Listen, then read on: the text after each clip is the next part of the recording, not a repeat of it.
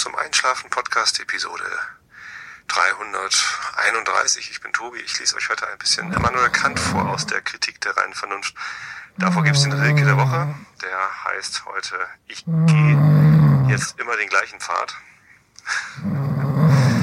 Und davor erzähle ich euch ein bisschen was, damit ihr abgelenkt seid von euren eigenen Gedanken und besser einschlafen könnt. Ich gehe auch jetzt immer den gleichen Pfad, um die Episoden anzufangen und erzähle euch am Anfang einer jeden Episode, äh, was ich hier mache.